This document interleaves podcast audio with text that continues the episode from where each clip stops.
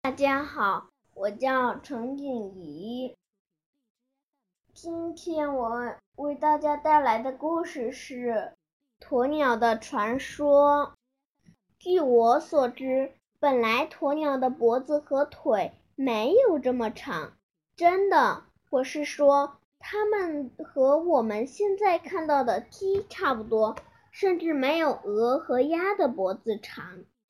那时候。鸵鸟先生和鸵鸟太太相亲相爱，他们很少分开。早晨，他们一起出发去锻炼身体，顺便找些吃的。中午，他们在沙子里埋好自己的身体，只露出两只眼睛，这样的午睡很清凉。下午，他们用晒得滚烫的沙子洗澡。晚上，他们会继续分享白天的收获，吃得饱饱的再休息。哦，亲爱的，这样的日子多么美好！鸵鸟先生说。鸵鸟太太也微笑着点头。是的，我愿意一直这样下去。可惜没多久，这里的食物就不好找了。每天，他们都需。要走比前一天更远，可食物却越来越少。鸵鸟先生和鸵鸟太太商量着，他们必须准备大量的食物，然后再生鸵鸟宝宝。鸵鸟先生决定出去找吃的，当然要走很远很远。他可不想让鸵鸟太太吃这个苦。你在家里等着吧。我一定会带着许多好吃的回来。鸵鸟先生吻着鸵鸟太太，然后他就头也不回的离开了。你能想象鸵鸟太太的心情？她开始了一个人的生活。每天早上，她照样出去锻炼，顺便找些吃的，虽然有时候不太好找。每天中午，她把自己埋在沙子底下。露出的两只眼睛一直盯着远方。每天下午，鸵鸟太太照样用沙子洗澡，虽然少了鸵鸟先生帮忙。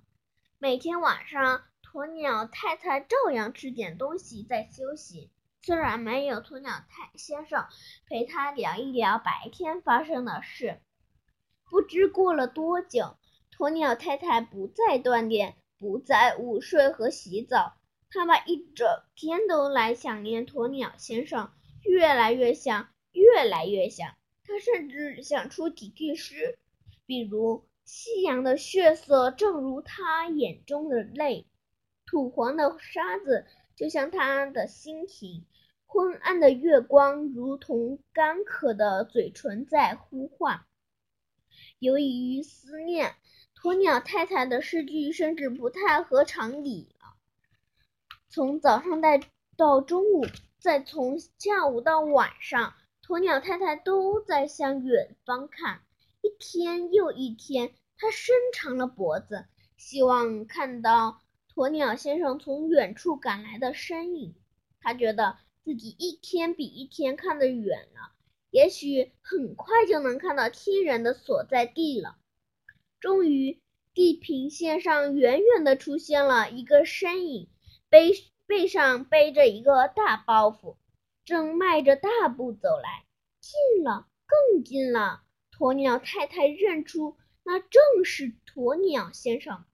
天哪，他的腿变得好长好长，一步能走出好远。他的背鼓起来了，上面驮着满满的食物。哦，亲爱的，你要是……走了太多的路，腿才变长的。